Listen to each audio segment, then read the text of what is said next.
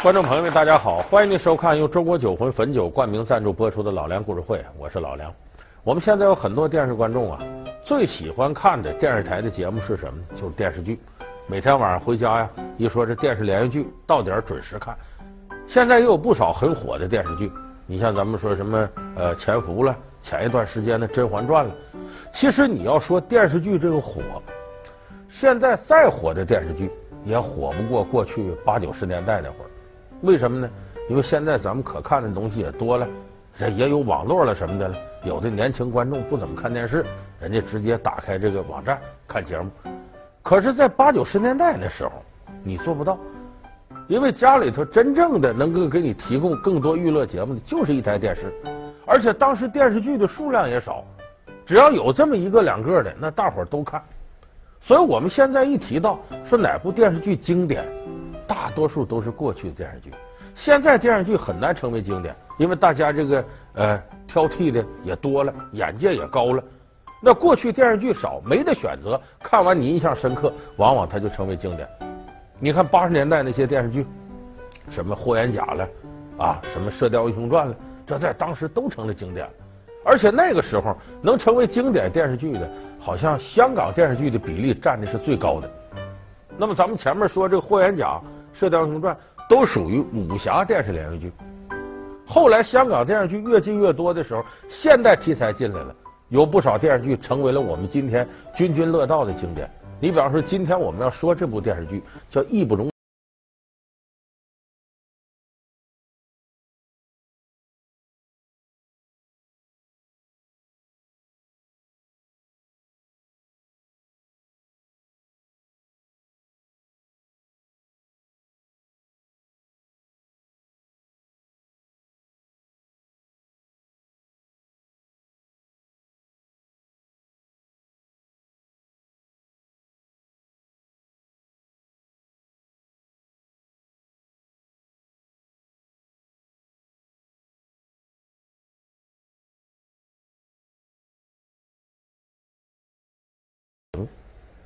是八九年的时候来到中国大陆的，这个电视剧后来重播的概率特别高，几乎当时啊家喻户晓，人人都看。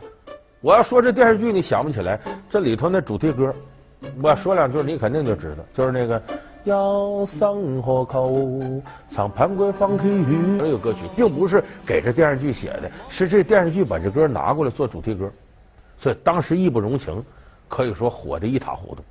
这个义不容情是个什么剧呢？搁现在得说叫算家庭剧。要再深入说四个字叫家庭伦理剧。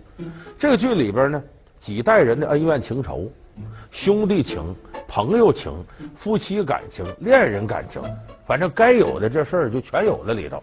就你要想看人与人之间这个细腻的关系感情，这个剧就能满足你几乎所有的要求。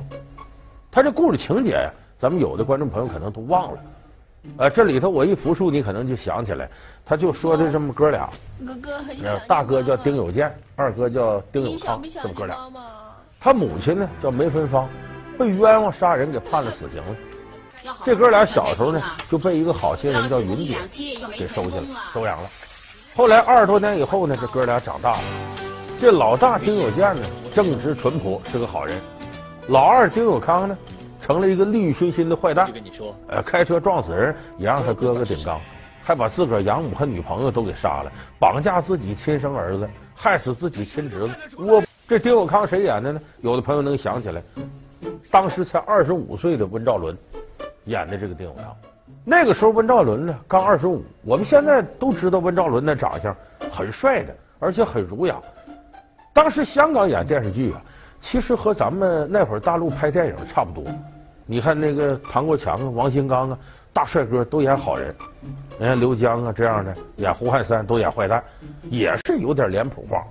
你香港那会儿，你看那个大傻陈奎安啊，很多人都知道凶神恶煞的，就没演过好人，而且专门演那种傻了吧唧的坏蛋，就也是脸谱化定型的。当时温兆伦，你说年轻又帅，基本上净演些帅哥，演正面人物，他也挺苦恼。人家说你这演技也没啥，就会演这类的，哎。到二十五岁这年，要拍《义不容情》了，导演就琢磨说：“我们这个坏人呐，也不能就脸谱化，咱得有突破，找谁呢？就有人推荐，谁最不像坏人？温兆伦最不像坏人了。你要让他演坏人，那就是个突破。所以温兆伦呢，有人找他接这戏，温兆伦一琢磨，可也是，我正想自己的这个戏路拓宽一点呢，很愉快的，他就演这个比较帅气的坏人就接了。但是这个角色呢，给温兆伦带来了一些脱胎换骨的变化，但也给他带来一些障碍。为什么？他没演过坏人，而这里他的那个时候呢，这个剧呢是拍一部分先播，然后这功夫拍着，过一阵再播，是这样一种模式。当时温兆伦呢正在拍后面的戏的时候呢，义不容情前面戏已经播了。有这么一天呢，他刚拍完戏回家。平常回到家里，家里人都说你回来了，今儿累不累呀？怎么样啊？他今儿回家没人理他。一看家里人都坐那看电视，就看他演这义不容情了，就看到他他怎么害他女朋友这段的。家里人，他父亲、母亲、他姐姐，还有他奶奶，老奶奶也坐那看。他这儿一看，大伙看他的戏，心里挺高兴。等戏看完了，这不全家人坐一块吃饭吗？温兆伦发现不对，为啥呢？家里人没人理他。而且看他那眼神都不对，他父亲母亲呢还比较理智的，就是你演这个角色，我们看着真别扭。他奶奶就很过分了，他奶奶喝口水说：“孩子呀，你早点结婚吧，你做这么些恶呀，得积点德呀。”你看，老太太都进戏了。那时候温兆伦就是他家里人都这样，你想他走到大街上。他过去也演了些电视剧，都演的好人。有的老太太一看，你怎么变这么坏？你这个缺德的，指他鼻子骂。所以其实像这种情况，咱们生活当中也挺常见。你像那冯远征演那个《不要和陌生人说话》，里边打自个儿老婆，就曾经上街的时候，经常有老太太把他堵到哪儿，你对你媳妇好点，你缺德，你知道吗？所以看来这电视剧演反派人物要想演得像啊，还得经常在老太太面前溜达溜达。你看看他反应。他要反应比较过激，说明你演的就像了。所以当时温兆伦有了这种变化。那么这里边呢，演他哥哥这个名气也很大，演的哥哥丁有健这个叫黄日华。那很多朋友都记得，就《射雕英雄传》里八三版演郭靖那个。这黄日华当时已经是无线电视台五虎将之一。那五虎将谁呢？梁朝伟、刘德华。苗侨伟、汤镇业，苗侨伟就演杨康那个，再加黄日华，这叫无线五虎将。他这里边他演这个丁有健呢，是个什么人呢？正直坦荡、善良淳朴、自强不屈，反正几乎中国好男人那点好处都在他身上。所以他这里演这么个角色，而且黄日华当初就擅长演这种傻了吧唧的好人。你看郭靖，就那么一个傻了吧唧的主，但是这个好人都有好报。郭靖最后成郭大侠了，北侠了，啊，娶了黄蓉了，呃，最后名满天下。等这里边他演这个丁有健也是的，你看这么一个主，后来发家致富了，前面那么老实，受人欺负，他弟弟总欺负他，开车撞死人还让他当替罪羊。我不想做牢哥，那也是没办法的，做错了事就要承担吗？你帮我，我怎么帮你啊？我还想读大学。我想出国呀，我不能留案底，哥。你替我认罪吧。我认罪。其实所有的这类电视剧，最终你要说好的结局是什么？就是得让好人有好报。其实这就是主旋律。你说你看完一个电视剧，那无恶不作的人得好了，那好人都死了，谁看着心里都不舒服。所以当时黄日华为什么受欢迎？不是他演技有多高，他代表着一种人心向善。但这里边跟他演对手戏那个呢，也挺有名，刘嘉玲就是现在梁朝伟的老婆。这刘嘉玲呢，在演这部戏之前呢，其实不算什么名人，基本净跑龙套了。她跟黄日华演过戏。黄日华都成明星了，他那阵儿还都是小配角呢。《射雕英雄传》里有她，有人说我怎么没见着刘嘉玲在八三版《射雕》？你仔细找找找找，刘嘉玲演谁呢？那里边有个华筝公主，她演华筝公主旁边一个侍女，哎，就说白了，就就就女女奴才，哎，伺候这个华筝公主的。里头还真有句台词儿，什么台词儿呢？这郭靖想向成吉思汗说说这个，我替你打了胜仗了。呃，你就把我跟华筝婚约解除吧，我好跟黄蓉结婚。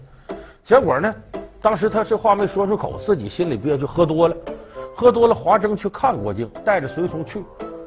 郭靖不是金刀驸马吗？就打发下边侍女，你看看这金刀驸马怎么样了？哎，这时候呢，郭靖酒醒了。当时演这个华筝侍女的就刘嘉玲，过来看一眼回来，跟华筝说了一句话。整个射雕里，刘嘉玲就一句台词儿：“公主，驸马醒了。”就这么一句，再就没了。驸马也醒了。我怎么会在这儿？所以那当时是地道的大龙套。可是，在这个义不容情里头翻身了。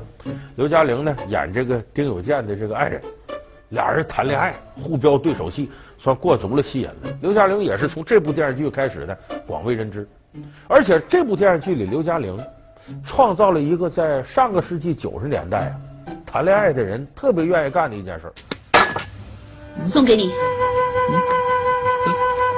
你说一颗心可以保证你一天平安。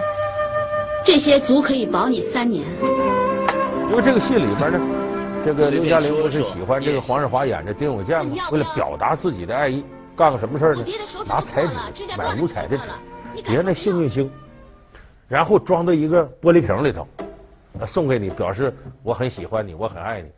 结果这个事儿在上个世纪九十年代啊，在咱们大陆，只要是男女之间表达爱意，啪啪买彩纸叠幸运星，一叠一罐子一罐子叠那都。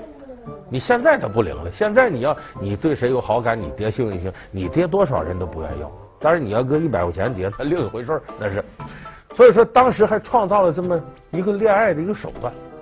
在这个戏里头呢，不光刘嘉玲，还有不少女影星。你像这个周海媚、邵美琪，那会儿在戏里基本都是龙套，现在都成明星了。还有一个人咱不能不提，在这里边呢，演丁有健、丁伟康他母亲梅芬芳的。这个人名字叫蓝洁瑛，可能我说这名字呀，你听着有点陌生，但我要说他演个角色，你就能想起来，《大话西游》大伙儿都看过吗？《大话西游》里头那蜘蛛精，那就是蓝洁瑛演的。蓝洁瑛当时演了不少角色，但是人家都认为这就花瓶，就是脸蛋漂亮，长得好看，没演技。这部戏让她翻身了。他把这个逼入绝境的、判了死刑的这么一个女人，心理各方面刻画都非常好。所以这蓝洁瑛呢，呃，这个戏里头呢，等于使她呢从原来的这个花瓶走向了演技派。可是这蓝洁瑛啊，有点倒霉。她当时漂亮，她有个外号叫“靓绝五台山”，靓就是那个长得好看的靓。什么叫五台山呢？香港当时有无线电视台、丽的电视台、亚洲电视台，总共有五家电视台。亮绝五台山，就她长得漂亮，这五家电视台都让她给镇住了，就非常漂亮。可是她有这条件，自己呀、就特拿自个儿当回事儿，有的时候就不愿意听经纪公司摆布。因为我们也知道，香港的经纪公司有时候说你这演员，我让你演个什么那演什么，你得听人公司的。可是蓝洁瑛的脾气犟，我不听你的，我有我自己的主见。结果公司不惯着你呢，反正有都是新人，我给你雪藏了，不准你出来。结果他演的火的时候，就被雪藏了。等再过一阵出来，演了一阵又被雪藏，就这么一来二去啊，他对演艺事业都有点绝望。而偏赶这个时候呢，他倒霉，父母双亡，先后父亲母亲都离他而去。她男朋友不知道什么原因还跳楼自杀了。就这些点儿背的事他全赶上了。再加上那个时候挥霍无度，又接不着太给的钱给多的戏。他经济上也进入了困难时期，那阵蓝洁瑛在两千零六年的时候就申请破产了。你说人这个命真是，所以这部戏呢，有人说你看里头这人物啊，啊跟这个戏贴的比较紧，演员有时候都人戏不分了。就像我们刚才说陈百强这歌里边唱的“一生何求，常胖觉放弃与拥有，哎，迷惘里永远看不透”，哎，就这个戏里头唱着歌。本身也说明着戏里戏外这些人物的命运，你不知道他什么时候得，什么时候失，什么时候得志，什么时候失意。所以有的人看完了《义不容情》这个戏之后呢，就最有感触，就听到《一生何求》这歌。我们那个时候呢，呃，处在上大学和大学毕业这个阶段，听到这个陈百强这首《一生何求》啊，也都很有感慨。因为尽管我们当时社会经验不是很多，可是毕竟呢，从高中经历过千军万马过独木桥的高考，又上了大学，在大学里边呢又经历了恋爱，毕业以后分配，所以那个时候呢，对这个世间万象、人情冷暖呢，有一个大致初步的认识。经常我们琢磨，我们这一辈子该干什么？你能干什么？你听歌词里边唱的啊，一生何求？迷惘里永远看不透。没料到，呃，我所失去竟然是我的所有。就你到底什么是该得的，什么是可能失去的？你追求的是什么？不经意间，你想要的东西它到了你身边，你苦苦去追它，它反而不来。就这些人生感悟啊，我们已经有点初步的体会了。而陈百强唱这歌，那是他在。竞争激烈的娱乐圈里面得到的一些人生体会，所以他把这些拿出来唱了之后呢，这个导演听到这首歌，觉得跟义不容情的情节特别贴合。就人一辈子起起落落、沉沉浮浮，使了大劲去追求，有心栽花花不放，无心插柳柳成荫。何为善？何为恶？不过一念之间。知道的。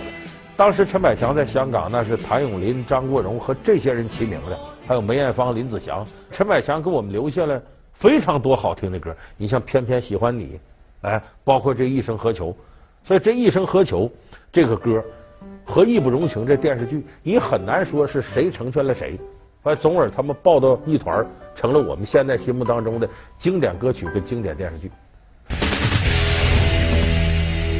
好，欢迎您回到由中国酒魂汾酒集团冠名赞助播出的《老梁故事会》。这个经典电视剧，它要是能够成功的话，除了我刚才说这演员呢、歌曲啊，它的幕后团队特别重要。你像这部戏，我们都知道这个电影啊，有的时候是玩的是演员。你看哪个角儿演，他要演得好，这电影就出彩。电视剧往往是编剧的艺术，因为电视剧很长，这个故事要讲不圆满，大家就不爱看。所以这个电视剧成败，这个编剧特别重要。你看这《义不容情》里头，我刚才说什么三角恋呢？几代人恩怨呢？兄弟之间的情仇啊，写的跌宕起伏，人家爱看。导演在当年和现在都算大名鼎鼎，名字叫韦家辉。韦家辉这个名字呢，很多电影迷熟悉的。他和杜琪峰联手呢，拍过很多有名的电影，像什么《全职杀手》了，《瘦身男女》了，《我的左眼看到鬼》了，这都是他和杜琪峰两个人合作的。所以这几个戏里边，不光有这些好演员，哎，有动听的主题歌，还有幕后编剧导演使了这么大劲。当然，最主要成功在于呢，打破原有的模式。这韦家辉当初接这个《义不容情》电视剧的时候，就想，前面你看那什么《射雕英雄传》了，什么这个那个，那都有点模式化。一说武侠就东邪西毒南帝北丐，一些家庭剧也模式化。到我这我要有改变，我把你大家想看的所有恩怨情仇，你是爱情、友情、亲情。啊，恩和仇我全揉到里头。大伙儿宅，你想看啥，我这里都有。所以他当时韦家辉这个义不容情呢，是打破了原有香港家庭剧的一个模式，把各种该塞进的东西都塞到里头了。所以他正因为比其他电视剧早这么半步，他一下成经典了。在他之后，香港电视剧都照这模式来，但是很难超越义不容情。俗道家有句话吗，一直被模仿，从未被超越嘛。